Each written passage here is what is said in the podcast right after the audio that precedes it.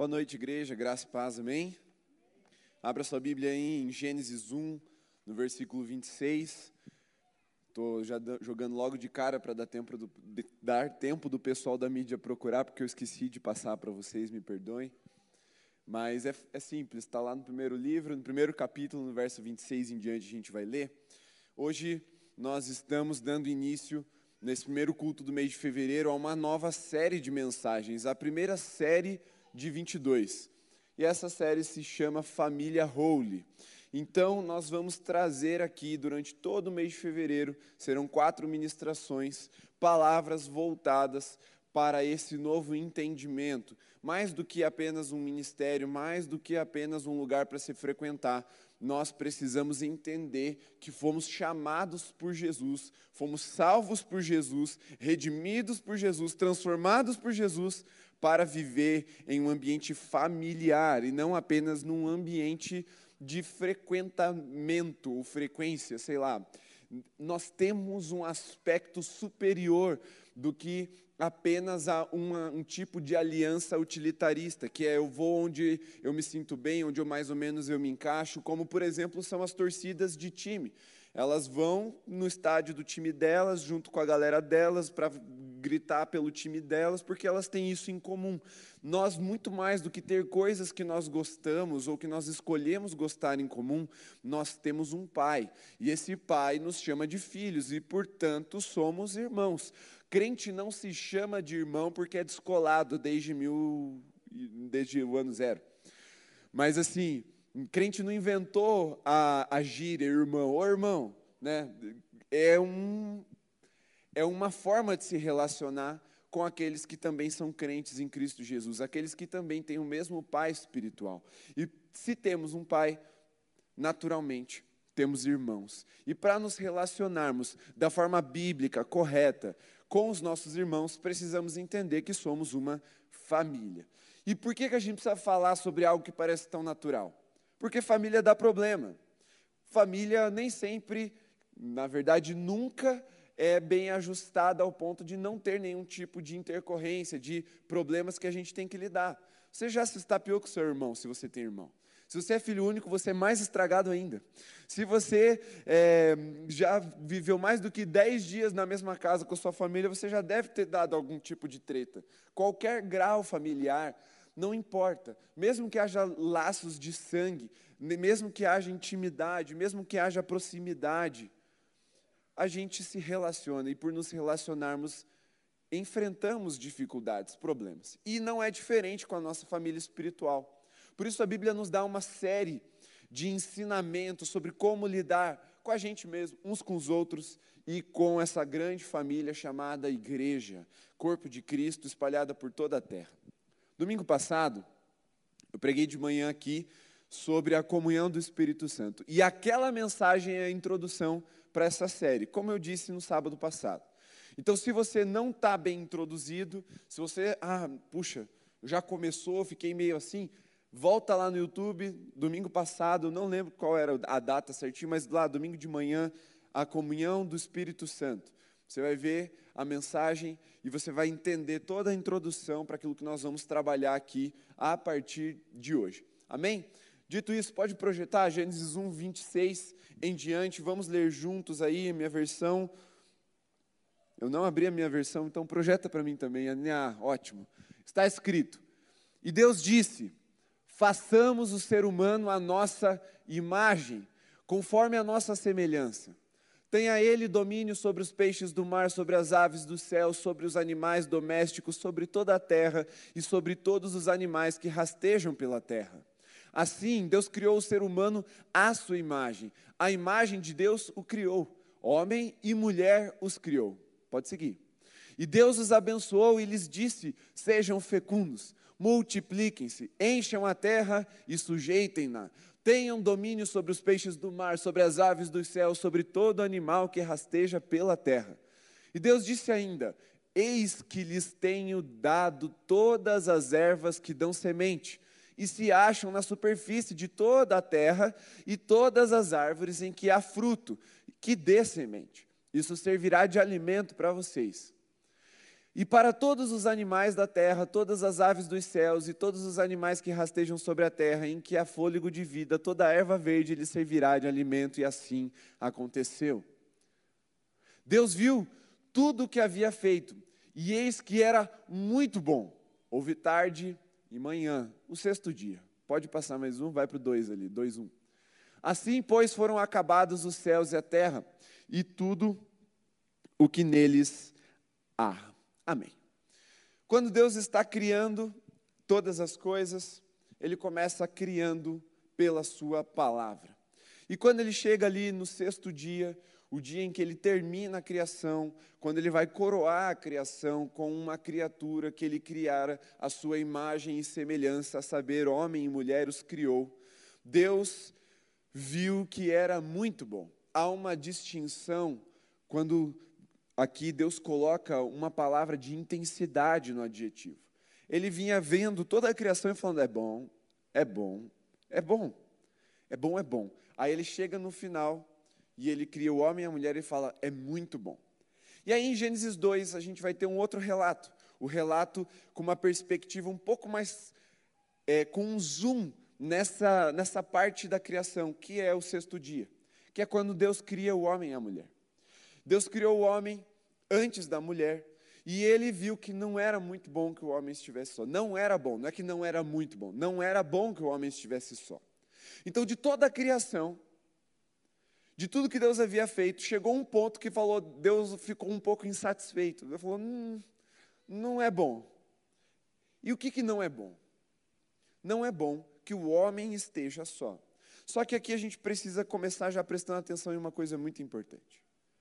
Deus já estava com o homem? Sim ou não? O homem tinha companhia? Sim ou não? Vocês... Sim. O homem tinha o que fazer? Tinha. Ele não estava entediado. Não é que estava faltando coisa para o homem fazer. Mesmo o homem já estando com Deus, Deus o visitava toda a viração do dia, todo finalzinho do, da, do dia ali, quando começa a entardecer. Os animais estavam junto com Adão. Havia todo um jardim para ele administrar.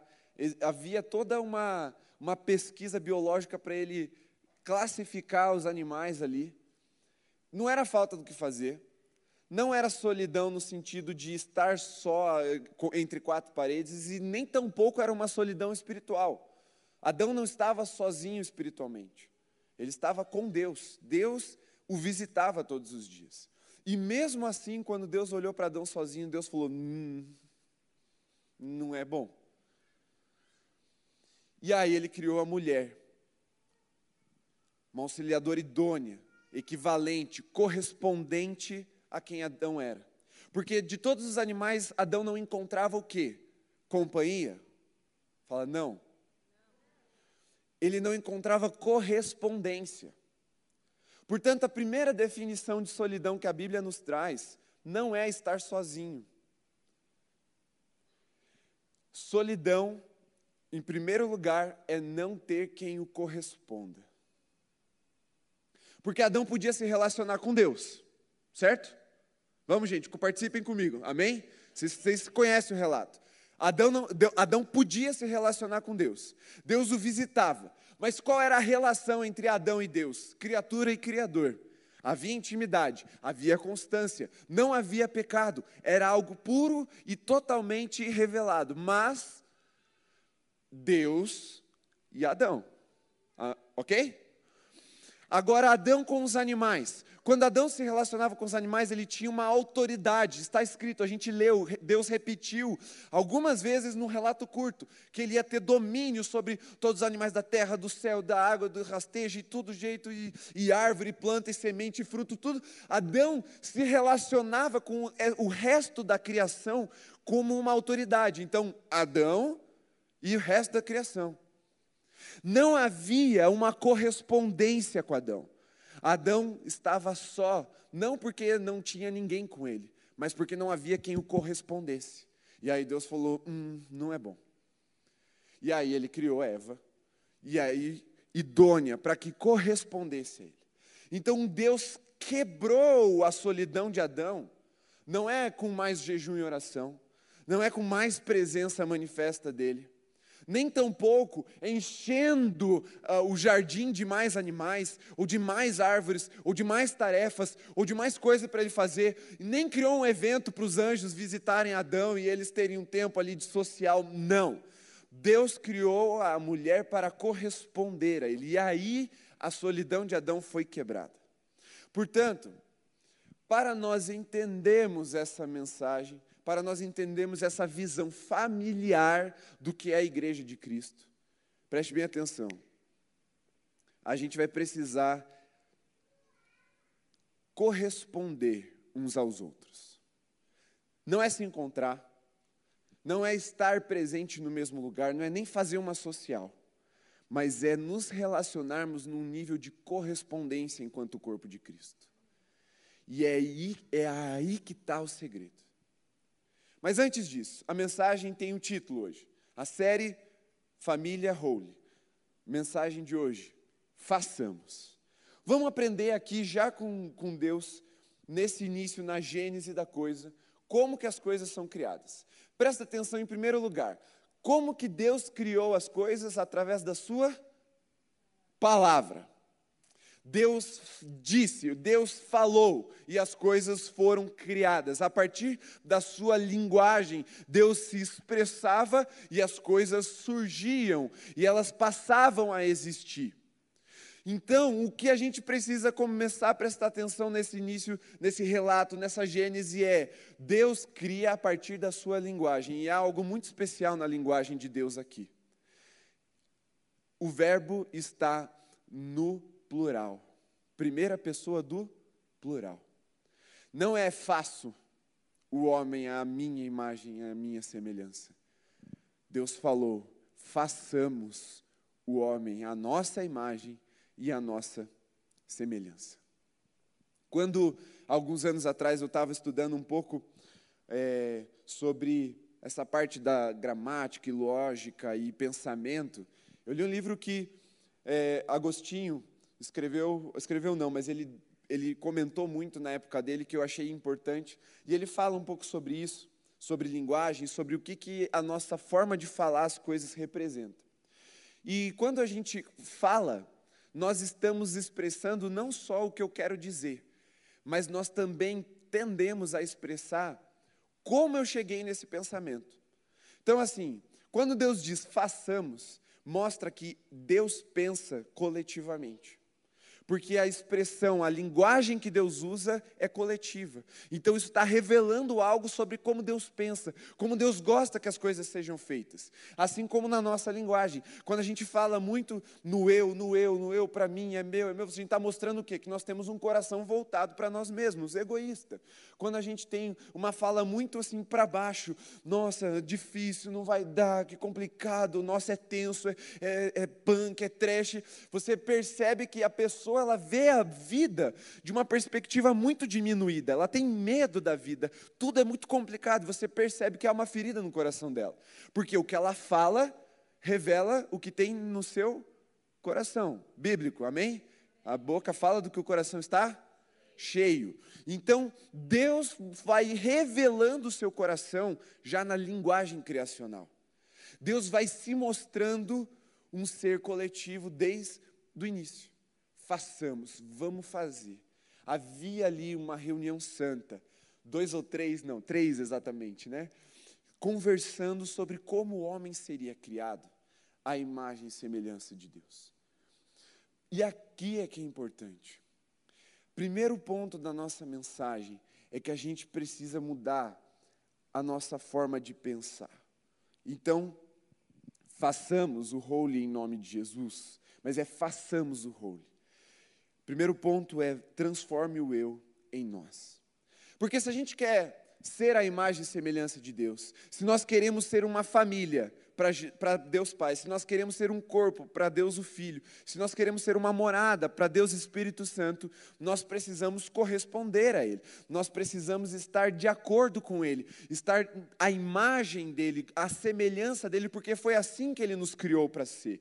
E não tem como a igreja ou o ministério ou qualquer coisa relacionada ao corpo de Cristo prosperar sem que haja uma transformação da nossa linguagem.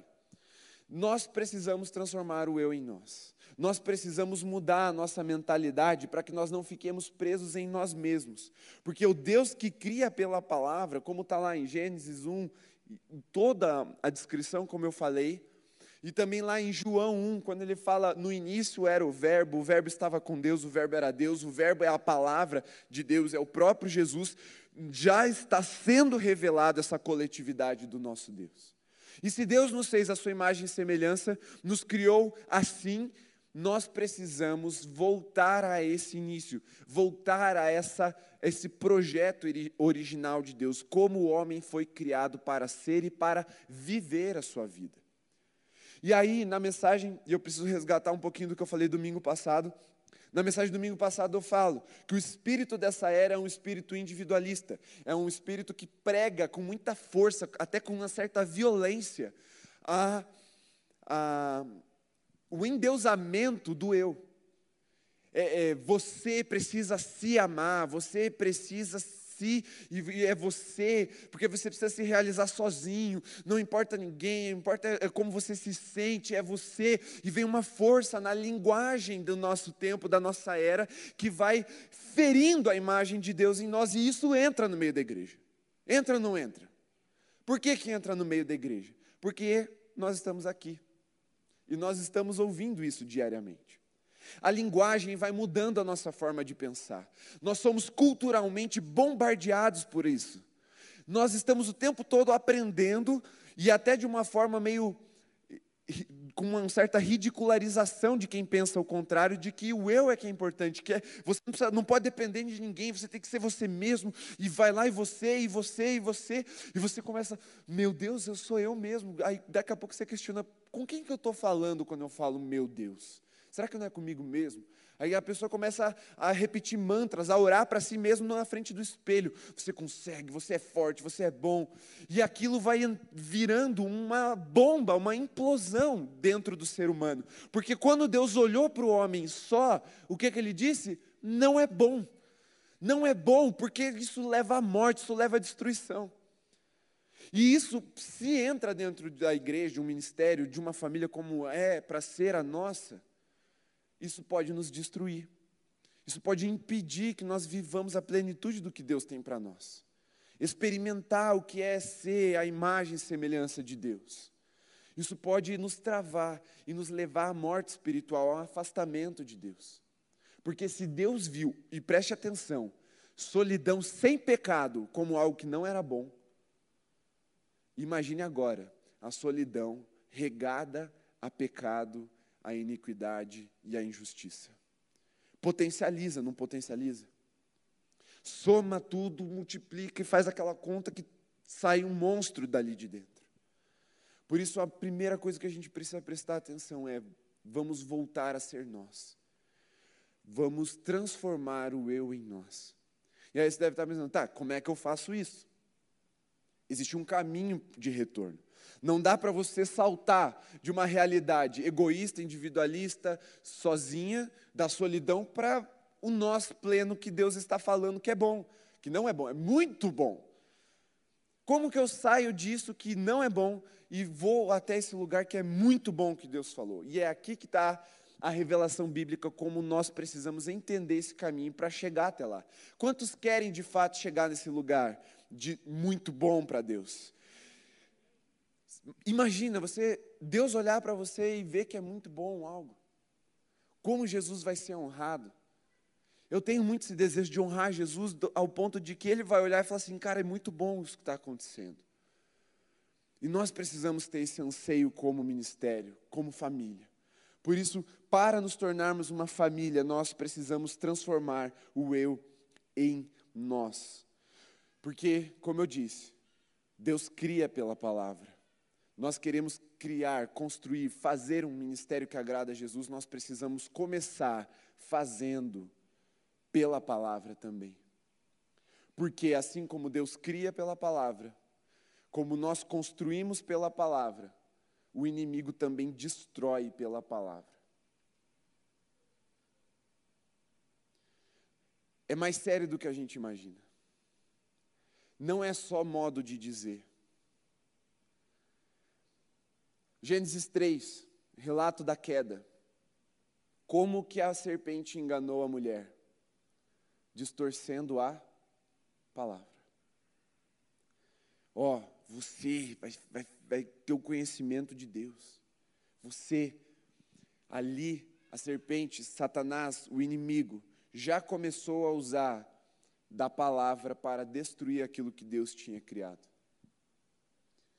E ao acreditar nisso, porque soa confortável, soa, soa até doce, nossa, eu vou ter o conhecimento de Deus, eu vou ser igual a Deus, assim. E ela foi se tornando eu, se tornando eu, se tornando eu. Ela foi deixando nós, ela foi deixando a imagem e semelhança de Deus. Mas a gente pode ver em outros lugares também, como por exemplo lá em Mateus 4, quando Jesus é levado pelo Espírito ao deserto para jejuar, ao final do jejum, quando Jesus tem fome, quem se apresenta para Jesus? Satanás. E ele começa a usar o que para tentar fazer Jesus cair? Ou para tentar Jesus? A palavra. Até o diabo cita versículo distorcido para tentar fazer as pessoas cair. E ele começa a falar: Ó, oh, se você é mesmo filho de Deus, transforma essa pedra em pão. E aí Jesus corrige, ele fala: Mas nem só de pão viverá o homem, se você é mesmo filho de Deus, pula da, de, do alto do templo e, e, manda os anjos te segurarem. Ele fala, não, e, e importa fazer a vontade do Pai. O inimigo conhece a palavra e ele usa a palavra de uma forma distorcida, corrompida, para ir destruindo a imagem de Deus em nós. Ele usa isso para nos tentar. E a linguagem, ela diz muito sobre o que está no nosso coração. Portanto, para ir purificando o nosso coração, nós precisamos viver uma transformação de linguagem. Porque se a palavra de Deus é criadora, a palavra no meio da igreja também pode ser criadora. Mas se ela estiver contaminada pelo eu, se ela estiver contaminada pelo individualismo, pelo egoísmo, nós vamos usar a palavra para destruir uns aos outros, para atacar uns aos outros, para acusar uns aos outros, para contaminar o corpo de Jesus. Por isso que ela é tão importante a gente começar a mudar a nossa linguagem e a transformar o eu em nós. E isso é mais simples do que você está imaginando. É você, primeiro, vigiar a sua língua. E não contra o pecado, preste bem atenção. Não é pecado isso, ainda não é pecado nesse estágio. É vigiar contra que, qual a motivação do que você vai falar. Por exemplo, vamos aqui, eu vou, vou criar um ministério, eu vou sonhar o role e eu vou construir o role. Eu, como pastor, tenho essa responsabilidade de pensar, de sonhar, de buscar a vontade de Deus para aquilo que Deus quer pra, de nós no role. Se eu começo a construir tudo sozinho, tudo para mim, tudo voltado para minha figura, eu estou sendo egoísta, eu estou ferindo o corpo de Cristo. Por isso, eu quando eu entendi essa palavra, isso tem, graças a Deus, alguns anos, eu falei, eu não vou tomar decisões assim, sem que tenha alguém para tomar junto comigo para também fazer parte dessa construção. E eu transformei as, no, as nossas reuniões de planejamento numa mesa. Vamos conversar e juntos vamos sonhar. Chamando os líderes, falando, gente, o que vocês pensam? Vamos construir junto, isso não é meu, é nosso. Isso é para Jesus, mas é nosso. Ele nos deu, ele nos, ele nos delegou. E essa mudança de linguagem vai mostrando a cara do nosso ministério com o tempo. Porque não sou eu o líder do ministério simplesmente. Somos líderes do ministério. Eu falava para a nossa liderança. Somos líderes do ministério. Nós estamos fazendo juntos. E cada um de nós, cada um de vocês que estão presentes aqui, faz junto comigo esse ministério. Como ninguém faz igreja sozinho. Porque somos um corpo. Então, só essa, até para sonhar um ministério, a gente tem que sonhar a imagem e semelhança de Deus. Façamos, vamos fazer uma reunião santa, sublime, poderosa e começar a criar, a dar origem, a dar início às coisas pela palavra, mas uma palavra comunitária, uma palavra que expressa a imagem e semelhança do nosso Deus, não uma coisa egoísta, voltada para mim mesmo ou para o ser humano como indivíduo, mas para o corpo de Cristo. Essa é a diferença entre uma igreja que faz sucesso diante dos olhos de Deus e uma igreja que faz sucesso simplesmente diante dos olhos humanos. Quando uma igreja é muito centrada em um pastor ou uma figura humana, é porque ali foi construído num fundamento individual. Mas nós somos chamados para ser família, nós somos redimidos para que pudéssemos ser nós. Então, se Jesus pagou esse preço para que a gente fosse nós, e Deus viu que era muito bom que fôssemos nós, nós precisamos viver isso. E isso só começa se nós transformarmos a nossa linguagem. Aquele livro que eu estava falando, que eu li um tempo atrás, estudei, ele fala sobre gramática, lógica e pensamento, chama Trivium. E esse livro ele mostra como uma coisa leva a outra. E aí eu quero mostrar para você na palavra como isso é verdadeiro. Olha só o que o apóstolo Paulo fala. Lá em Romanos 12, 2. É um versículo que a gente está acostumado. Não vos conformeis com esse mundo, mas pela renovação da sua mente. Precisamos renovar a nossa mente antes de começar a mudar de comportamento. O problema é que muitas vezes a gente começa, ou a gente tenta começar pelo fim. Falando, não, então vou sair daqui e vou mudar. Mas espera, você nem começou a vigiar o seu coração, a sua fala para saber o que está no seu coração. Se você não mudar o coração, não vai sair do seu coração águas doces e águas amargas ao mesmo tempo. A gente primeiro precisa começar a falar para primeiro identificar o que está no nosso coração. Se aquilo que a gente fala é bom, se aquilo que a gente fala constrói, se aquilo que a gente fala revela quem Deus é. E aí a gente vai sondar o nosso coração. Sondando o nosso coração e vigiando a nossa fala, nós vamos começar a viver uma transformação interna. E aí a, o nosso comportamento, aí a nossa vida vai começar a revelar algo diferente. Porque o próprio apóstolo Paulo fala que a, a fé vem pelo ouvir e ouvir a palavra de Deus. Então, olha só, se vocês estão aqui ouvindo, está entrando, vocês vão absorver isso no coração de vocês para depois mudar a sua fala e com a sua fala mudar o seu comportamento. Olha como tem um caminho para a gente retornar para onde Deus quer que a gente esteja enquanto família. Porque senão você não vai conseguir.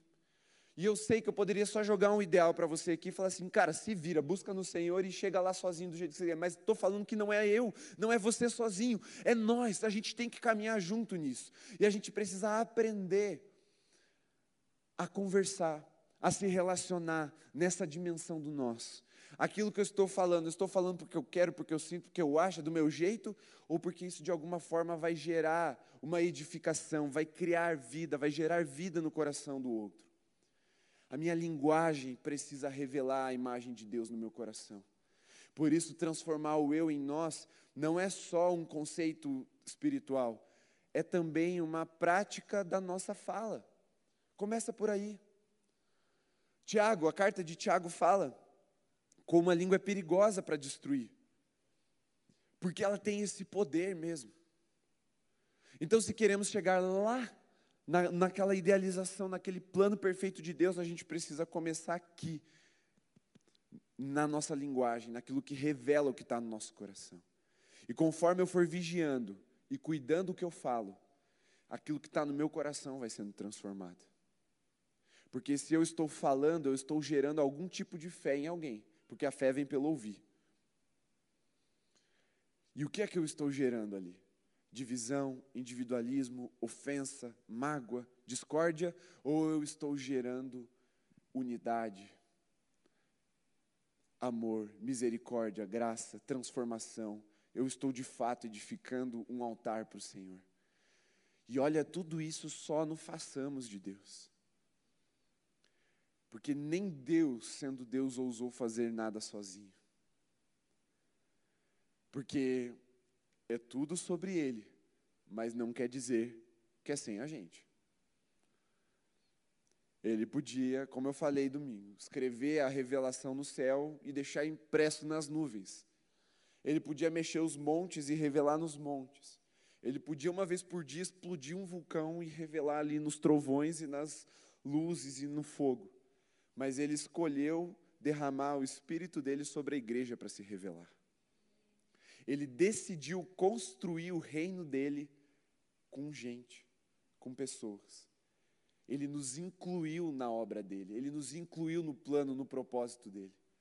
Então, se Deus fez isso, nós não podemos pensar diferente disso. Precisamos ter uma linguagem que revela um coração comunitário. Porque Deus é comunitário. E nós também precisamos ser. Ouça, compreenda e decida mudar a sua fala. E sua fala criará uma nova realidade de mente e de ação. Porque é muito difícil a gente agir diferente do que a gente pensa. Mas se a gente começar pela fala, pela renovação da nossa mente, pelo ouvir, transformar o que está no nosso coração, nós estaremos sendo transformados à imagem e semelhança de Cristo. Nós estaremos cada vez mais nos tornando parecidos com Ele. Agora, segundo ponto dessa palavra, façamos, é, preste atenção, não se contente com presença, procure correspondência. Porque assim como Adão tinha relação de autoridade, tanto para cima quanto para baixo, nós podemos ter como crentes. Ah, você vem e ouve a palavra do pastor porque é autoridade, ou você vem e. Ou você tem funcionários lá na sua empresa, ou você é, é líder de alguma coisa, ou até não, você está lá, você, você, não tem nenhuma função, mas você se, se, submete a algum tipo de autoridade dentro da igreja, ou vira ao culto e você segue as regras, você se comporta, você até senta no lugar certinho, usa máscara, você está se relacionando com uma forma de autoridade, mas não há uma correspondência. Não se contente com isso. E eu quero dizer isso de uma forma um pouco mais clara para vocês agora. Não adianta você vir aqui sentar e ir embora. Não adianta, porque isso não vai quebrar a solidão do seu coração. E muitas vezes a gente vem para a igreja com essa expectativa. Eu vou lá, eu vou no culto, e a hora que eu sair de lá, pronto, acabou minha solidão. Porque eu vou estar no meio do povo de Deus, o lugar perfeito. E, primeiro, não é perfeito. Segundo, não vai quebrar a solidão. Porque estar no mesmo lugar com outras pessoas não significa correspondência. Não cura aquilo que não é bom no nosso coração. Nós precisamos olhar nos olhos das pessoas e procurar essa correspondência. Procurar um relacionamento de intimidade, de profundidade. Ficar nessa superficialidade não vai mudar a sua vida, não vai te fazer de fato pertencer ao corpo de Cristo. Só que às vezes a gente nem quer isso. A gente vem por culpa, a gente vem por um tipo de medo ou até um tipo de temor da parte do Senhor de falar assim: não, eu vou, né, porque tem que ir na igreja, senão Jesus fica de cara comigo. E aí eu vou lá, bato o cartão e vou embora. Mas é, é eu e Deus. Não precisa, né, dos, não preciso, não, é eu e Deus e tá bom. Não existe eu e Deus. E tá bom na mesma frase. Nem Deus falou que estava bom nessas horas. Eu estou falando de um coração solitário, eu não estou falando da intimidade do secreto, tá bom? Tá claro aqui? Estou falando de uma pessoa que vem ah, e acha que isso é suficiente. Não. Nós não fomos chamados para frequentar reuniões, nós somos chamados para ser família. E é claro, família se reúne. Em nome de Jesus. Dois ou três estão ali, Jesus está junto também. Mas é isso que vai curar um coração solitário, é isso que vai transformar o que não é bom em muito bom quando houver correspondência, quando a gente decidir se relacionar, não apenas por conveniência, ou por uma relação de autoridade, ou por uma relação utilitária, porque eu, ah, eu gosto daquele tipo de música, eu gosto da, do jeito que o pastor prega, ou eu gosto das luzes, ou eu gosto porque eles colocaram um telão novo, ah, chegou, aleluia. Não. É necessário procurar correspondência no corpo de Cristo. Se você vem, chega atrasado, já para não ter que cumprimentar ninguém além de quem está na recepção, e vai embora na hora do apelo para não ter que despedir de ninguém, é muito provável que seu coração esteja ferido ou você esteja em pecado. Porque você está fugindo da comunhão, está fugindo da família. Filho que tem vergonha dos irmãos, você deve estar em fuga. E essa fuga revela algo no seu coração. Como eu disse, ou você está ferido e precisa de cura, ou você está em pecado e precisa de redenção. De uma forma ou de outra, as duas coisas te levam a fugir de Deus, a fugir do corpo de Cristo. E não existe relacionamento com Jesus sem um relacionamento com a sua igreja. Jesus não é uma cabeça flutuante. Jesus é o cabeça que tem um corpo chamado igreja.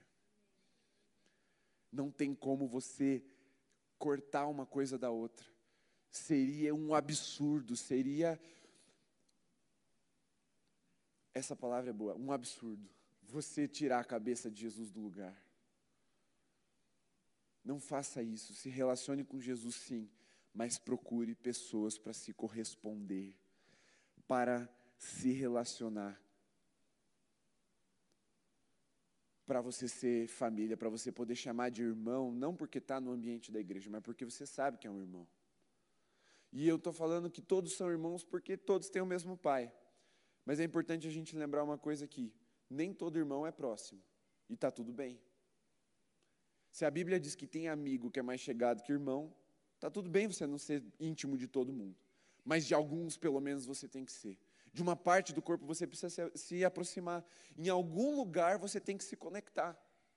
E é, com algumas pessoas você precisa fazer isso. Por isso, não procure presença. Ah, eu vou estar tá lá e eu vou estar tá presente, e isso é o suficiente. Não. E eu sei porque eu lido muito com isso no gabinete pais, principalmente de adolescentes, que falam: Pastor, meu filho vai na igreja, mas ele não tem amigo. Mas porque ele não se relaciona. Ir na igreja não faz você ter amigo. Ser igreja pode te ajudar muito mais. Mas precisa de uma ação propositiva. Porque se é para corresponder, precisa de uma ação. Precisa haver uma interação, precisa haver uma, um objetivo, uma intenção do seu coração de se aproximar de alguém. Por isso, não procure simplesmente estar presente. Venha, esteja presente, não tem como se corresponder sem estar presente. Mas não se contente apenas com estar presente. Vá mais fundo. Vá até o lugar de correspondência. Porque o raso, a superfície, é para quem está de passagem. Quem habita mesmo vai para o profundo. E profundo é a intimidade. Não só com Jesus, mas com os irmãos também. Amém? Muito bem. Então, esse é o segundo ponto. Não se contente com presença, procure correspondência. Por quê? Qual é o maior mandamento? Amarás o teu Deus sobre todas as coisas e ao próximo como a ti mesmo. Não tem como amar sozinho. Portanto, é impossível você cumprir o resumo da lei dos profetas que Jesus trouxe no amor sem alguém. Não existe alto amor. O amor é um vetor, ele aponta para algum lugar, para alguma direção, para alguém. Nem Deus amou sozinho e ele é amor. Ele amou seus filhos, ele amou a igreja, ele nos amou quando ainda éramos pecadores. O amor é uma ação de dentro para fora, mas é para fora, você não consegue de dentro para dentro. Por isso, sem ninguém, você não consegue nem cumprir o mais básico da fé cristã, que é amar a Deus e, seu, e ao próximo como a ti mesmo. Porque o apóstolo João diz que se você diz que ama a Deus, mas odeia o próximo, você está mentindo. Porque é impossível você amar a Deus que você não enxerga e odiar o próximo que você enxerga. Por quê? Quem é o próximo? Igreja, corpo de Cristo, seu irmão. Se você odeia o corpo de Cristo, por tabela você está odiando a Cristo. O outro é tão necessário que sem ele você não cumpre nem o fundamento, nem a base. Por isso que a gente precisa pensar assim. Por isso que o nosso coração precisa se voltar para as pessoas, para os próximos, para os irmãos, e, nos, e de fato nos tornarmos uma família. Porque nós dependemos do outro para nos relacionarmos com Deus. Isso não significa, de novo, que não tem um relacionamento pessoal de intimidade com Jesus. Tem. Mas para viver esse relacionamento de forma plena, a gente precisa do outro. Porque senão sempre estaremos em falta. É impossível, é impossível você amar Jesus e odiar a igreja. É impossível. Você pode se frustrar com membros da igreja, mas lembre-se que a igreja é o corpo do próprio Cristo. Você pode ficar ferido com pessoas, com da sua família. Quem aqui nunca ficou chateado, no mínimo chateado, para não dizer pior, com o pai e com a mãe? Levanta a mão. Quem nunca ficou?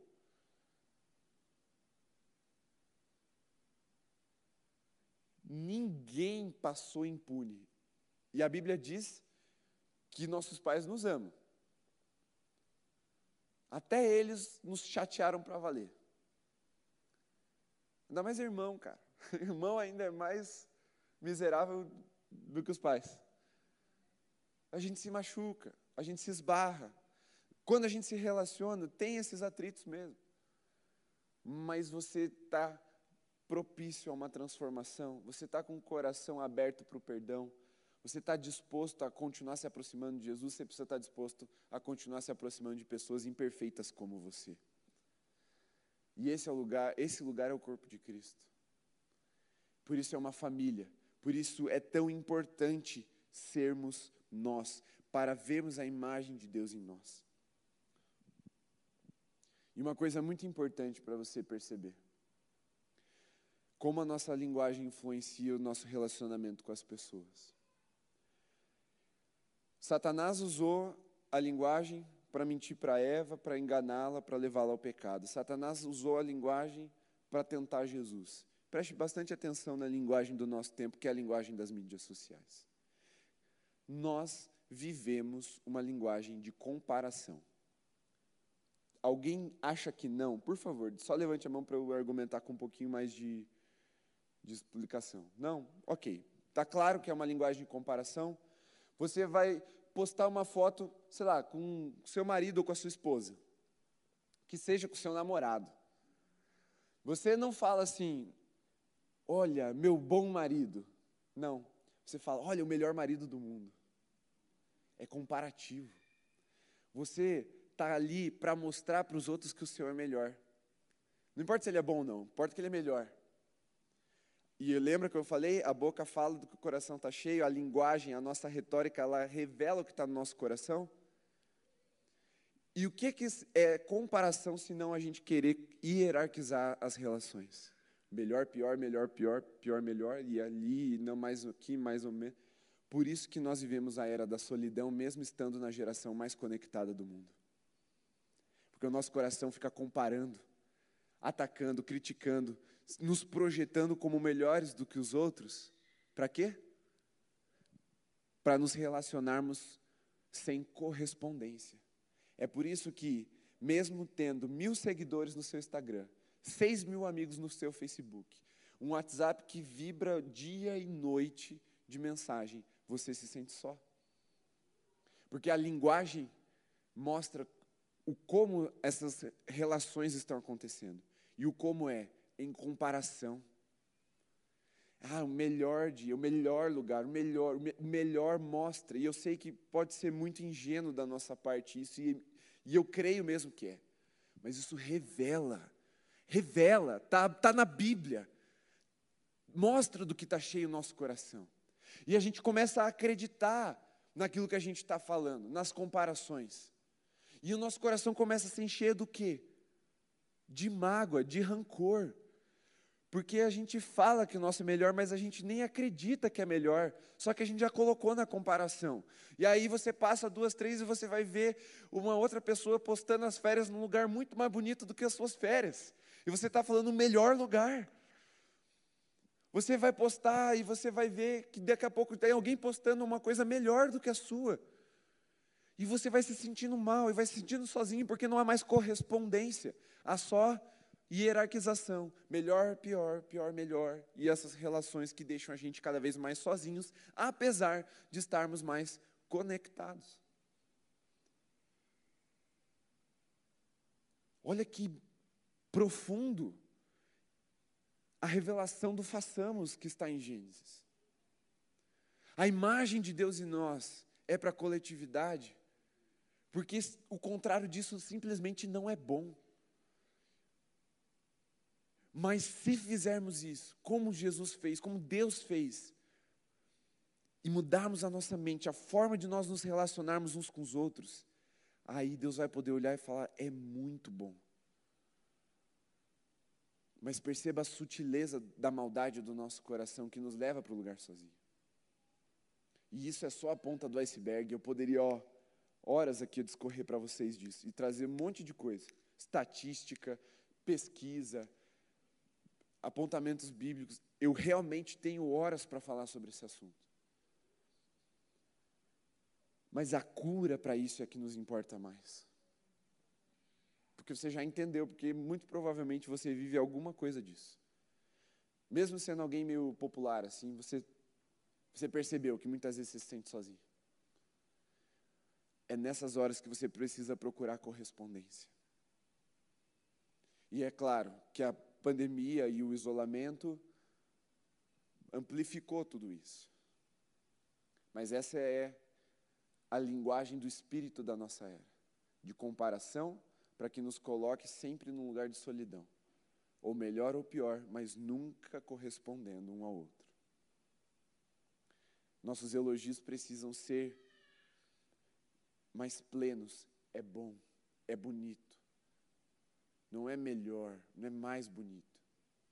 É e ponto. Porque Deus é. E é assim que a gente precisa se relacionar uns com os outros. Como Deus se relaciona com a gente, nos transformando a sua imagem e semelhança. Agora, existem obstáculos para a gente viver isso. Isso seria um terceiro ponto, mas nem precisa considerar, porque a mensagem tem dois pontos. Primeiro ponto é transforme o eu em nós. Segundo ponto, não se contente com a presença. Procure correspondência. Agora, o que poderia ser um terceiro ponto, e eu quero falar com você agora, é sobre os obstáculos que a gente encontra para isso, que é o orgulho e a rejeição. Orgulho e rejeição são fortalezas no nosso coração, que nos impedem de viver essa família, que nos impedem de pensar coletivamente, que nos impedem de pensar comunitariamente como Deus pensa. Porque se é nós, não tem espaço para o eu, o eu desaparece. E eu sou orgulhoso, eu, eu quero reconhecimento. Eu quero ter sucesso, eu quero fazer alguma coisa que as pessoas vão olhar e falar assim: ó, foi ele. E aí a gente não entra no propósito de Deus por causa disso, porque a gente quer algo para nós. Pra, aliás, eu quero algo para mim. Entenda aqui, né? Porque senão mistura a linguagem. Mas queremos para o indivíduo e não para a coletividade, não para a comunidade de fé. Isso, isso é uma fortaleza que nos impede mesmo. Mas esse orgulho também pode se manifestar de uma outra forma, um pouquinho mais sutil do que essa. Porque esse primeiro orgulho é aquele orgulho altivo, prepotente, arrogante. Não, eu quero ser melhor, eu quero parecer, eu quero para mim. Mas tem um segundo tipo de orgulho que é tão danoso quanto ele só é mais sutil, que é o orgulho autocomiserado. É aquele assim, coitado de mim. Ninguém me procura, ninguém faz nada por mim. Ó céus, ó vida. E a gente fica lamentando, e lamentando, e tornando as coisas muito para baixo, ferindo a imagem de Deus em nós e impedindo o relacionamento de acontecer por se colocar nesse lugar de inferioridade. Porque assim como se colocar num lugar de superioridade é orgulho, é pecado, se colocar num lugar de inferioridade também quebra a correspondência. Não há idoneidade. O outro sempre é melhor. O Deus ama mais o outro. O outro tem uma vida melhor. Não é assim que a gente consegue se relacionar. E isso é orgulho. E a outra fortaleza, que é a rejeição, ela muitas vezes é consequência disso. A diferença é que o orgulho é um pecado, a rejeição é uma injustiça. Orgulho é um pecado meu, a injustiça é um pecado que cometeram contra mim. Então eu fui rejeitado. Ou você foi rejeitado. E por isso, você cria uma fortaleza no seu coração. E aí você começa a se relacionar sempre a partir da sua rejeição. E impede que o Espírito Santo te conecte ao corpo de Cristo.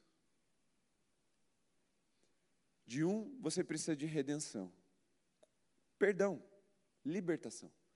Do outro, você precisa de cura e de libertação. Porque os dois te prendem, são fortalezas, obstáculos no seu coração.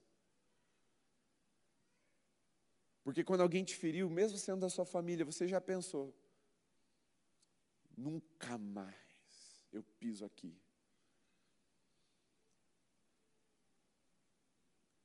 Ou para mim aquela pessoa morreu. E muitas vezes você está matando um irmão, família.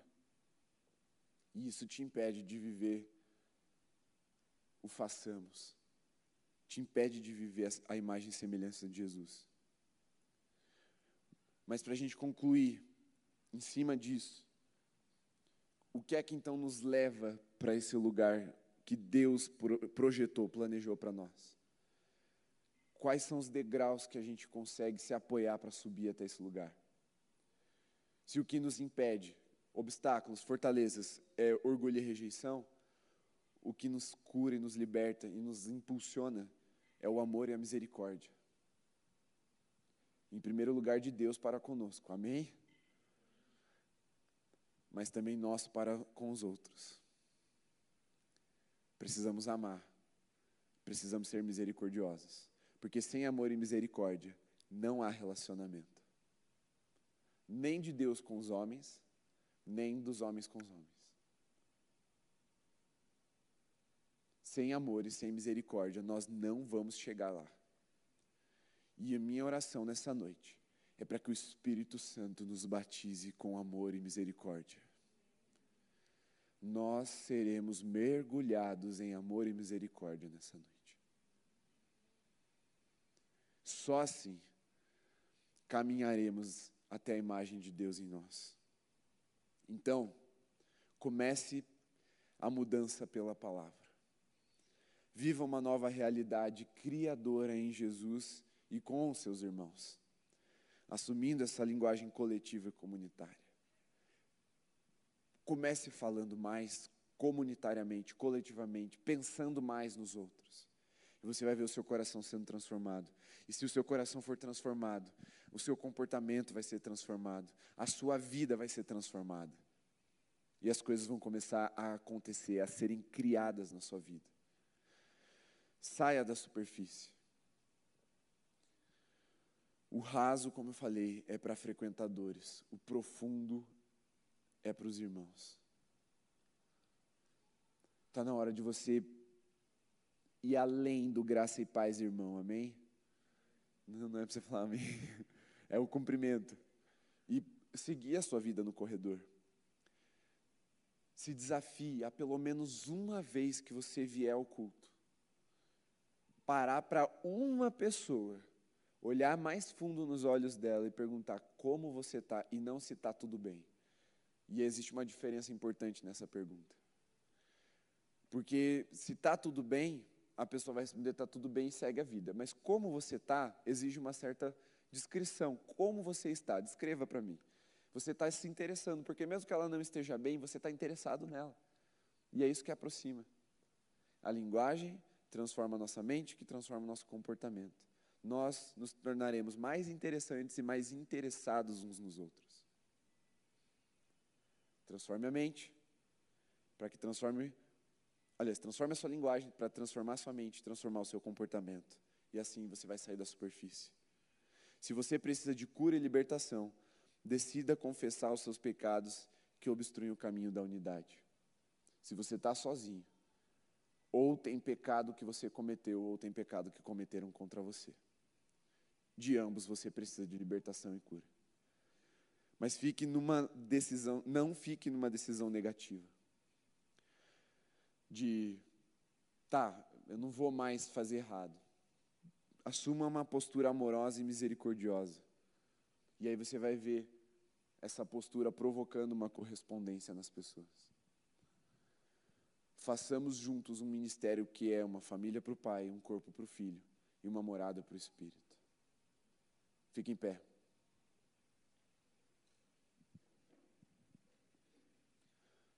Se você quiser acompanhar com um pouco mais de profundidade o que nós vamos falar durante todo esse mês, isso vai mudar a sua vida se você fizer isso. Você pode comprar esse livro aqui, Sou Nós, do Douglas Gonçalves.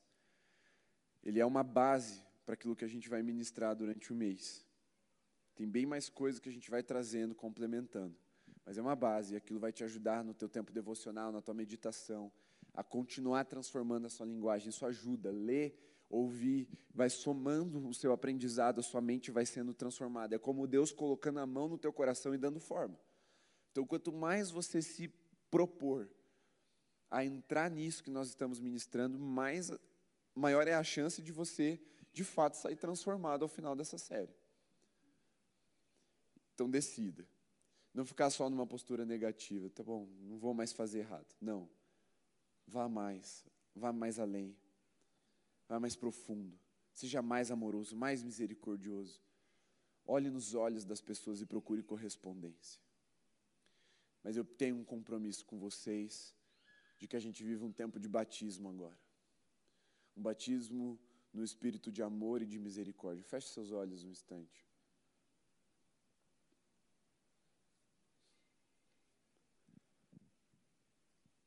O Espírito Santo vá jogando luz para dentro agora. Aumenta as chamas do teu fogo santo nesse lugar, fogo santo e consumidor, fogo santo e revelador. Vai jogando luz para dentro agora dos corações, Senhor, em nome de Jesus. Para que toda a névoa, todas as trevas, tudo aquilo que obscurece o entendimento e a revelação dos corações sejam dissipadas agora, em nome de Jesus. Fala com o teu povo, Senhor. Vai falando, vai mostrando a condição do coração, Senhor. Não há lugar para vergonha e constrangimento na Sua santa presença, porque pelo sangue de Jesus é que nós entramos na sala do trono nesse momento. E pelo sangue de Jesus nós clamamos por liberdade, clamamos por libertação, clamamos pela cura dos corações feridos, Senhor. Tira o medo, tira a vergonha, tira os obstáculos, tira os espinhos dos corações feridos. Vai transformando a mente, a linguagem, o comportamento, o coração, Senhor, para que a tua imagem consigamos nos relacionar e viver no nós. Transformar, Senhor, a nossa mentalidade ególatra, egoísta, numa mentalidade comunitária, que o Senhor tem prazer de estar que o Senhor tem prazer de estender a mão e abençoar, que o Senhor tem prazer de habitar. Ah, Espírito Santo, vai nos batizando com amor e misericórdia agora. Como nós precisamos de amor, como nós carecemos de misericórdia, Senhor. Nós somos maus, nós somos imaturos, nós somos voltados demais para nós mesmos, nós precisamos ser libertos do nosso eu. Nos ensina, Senhor, nos ensina a vivermos uma vida como Cristo viveu, devotada a fazer a vontade do Pai, mas cumprindo na vida do próximo, para que não haja impedimento, Senhor para que não haja solidão. Senhor Jesus, nós abrimos o nosso coração solitário para sermos ministrados pela correspondência daquilo que é muito bom e que o Senhor viu que era muito bom que fosse assim. Que nós, como igreja, estejamos unidos em uma só voz, uma só confissão de fé, um só batismo, um só espírito, um só amor, uns pelos outros, porque amamos o Senhor em primeiro lugar e não podemos desatar uma coisa da outra, Senhor. Nos ensina nos ensina, por favor, Senhor, tem misericórdia de nós e nos liberta desse tempo, dessa era, dessa, dessa linguagem individualista e desse coração voltado para si mesmo. Queremos ser uma família que o Senhor se agrada. Queremos ser um corpo que Jesus de fato pode atuar com plenitude e fluidez. Queremos ser uma habitação agradável para o teu espírito onde há liberdade, onde há unidade, onde há fraternidade, porque somos irmãos, filhos do mesmo Pai amoroso que nos comprou com o sangue precioso de Jesus. Leva-nos, Senhor, a esse lugar de batismo. Vai subindo as águas da tua presença para que sejamos mergulhados, batizados, Senhor. Se você que está nesse lugar agora tem o desejo de ser batizado em amor e misericórdia, deixe seu lugar e venha até o altar mergulhar no que Deus está derramando para nós. Pode vir, deixe seu lugar e venha. Pode se prostrar, comece a clamar para que haja transformação na sua vida. Para que haja transformação na sua linguagem, no seu comportamento, para que haja transformação do coração, para que Deus coloque as mãos no barro do seu coração agora e comece a dar uma nova forma, a trazer a imagem dele, a, como a Júlia orou na adoração, colocar as impressões digitais dele, a identidade dele em nós. Somos nós. Não pare no eu, não deixe o eu te consumir. Não deixe esse engano criar raízes no seu coração. Decida mergulhar, Espírito Santo aumenta as águas nesse ambiente. Nós só sairemos daqui batizados por Ti nesta noite. Aumenta a Tua presença nesse lugar, vai aumentando, Senhor, porque queremos estar totalmente imersos. Um lugar onde o eu não pode mais existir, onde somente o nós vai prevalecer. Vai aumentando as Tuas águas, Senhor. Aumenta mais, Senhor. Vem com mais, abre as comportas dos céus. Queremos mais de Ti, Senhor. Mais de Ti, Senhor.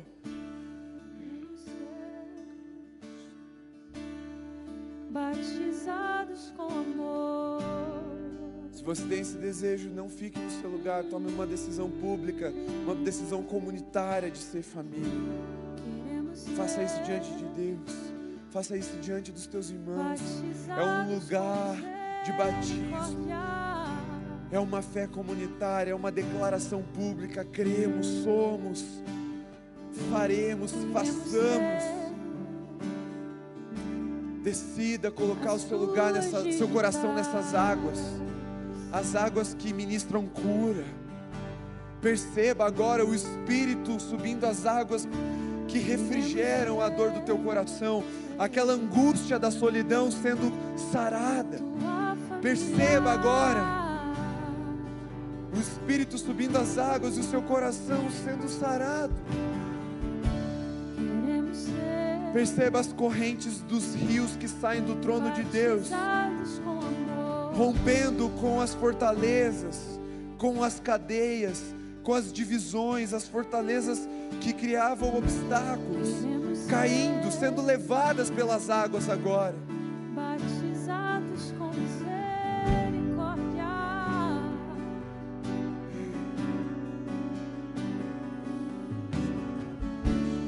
Batiza no Senhor, batiza no Senhor. As tuas digitais.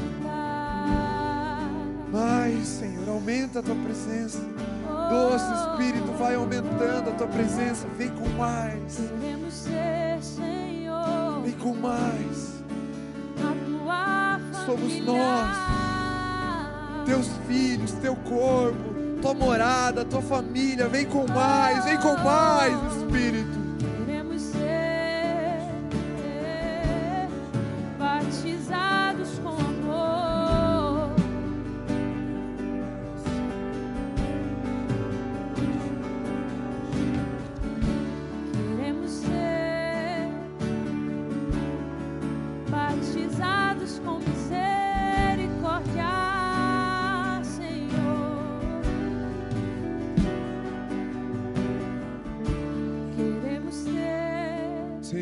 Nosso desejo. Sermos transformados à tua imagem e semelhança para te agradar. Para que o Senhor tenha prazer ao olhar para nós. Para que o Senhor se alegre de estar na nossa presença, de descer com o derramado do teu Espírito Santo e manifestar a tua presença sobrenatural. Senhor, corações feridos, angustiados, solitários estão no teu altar para serem lavados, purificados, transformados e libertos para viver essa nova realidade de vida. Vem com mais, Senhor. Mostra para os teus filhos que ainda há níveis mais profundos que só podem ser experimentados no amor e na misericórdia. Senhor, nos ensina a nos relacionarmos nesse, nessa dimensão. Senhor, chega de vivermos em relacionamentos utilitaristas, convenientes, baseados em afinidade apenas, Senhor. Leva-nos a lugares mais profundos de edificação, lugares de visitação do Teu Espírito, lugares de transformação verdadeira, profunda, lugares do teu sobrenatural se comunicando no nosso dia a dia, uns aos outros, Senhor, com palavra profética, com revelação, com fluir de cura, com unção, com graça. Leva-nos a esse lugar, Pai, onde nós nos interessamos pelo coração alheio. Esse lugar que quebra com aquilo que não é bom nas nossas vidas e nos ensina a viver aquilo que é muito bom aos teus olhos. Nós temos uma palavra, Pai, de vida e vida em abundância sobre a tua igreja e sobre esse ministério, sobre essa família. A família Holy está constituída no sangue de Jesus. Que essa palavra nos leve a essa nova realidade. Começamos apenas, Senhor, mas nós vamos continuar, nós vamos perseverar nesse ensinamento. Nos ensina a prosseguir, nos ensina a te amar, nos ensina a amar ao próximo como a nós mesmos, nos ensina a viver esse, essa aliança, esse laço familiar. Em nome de Jesus, amém.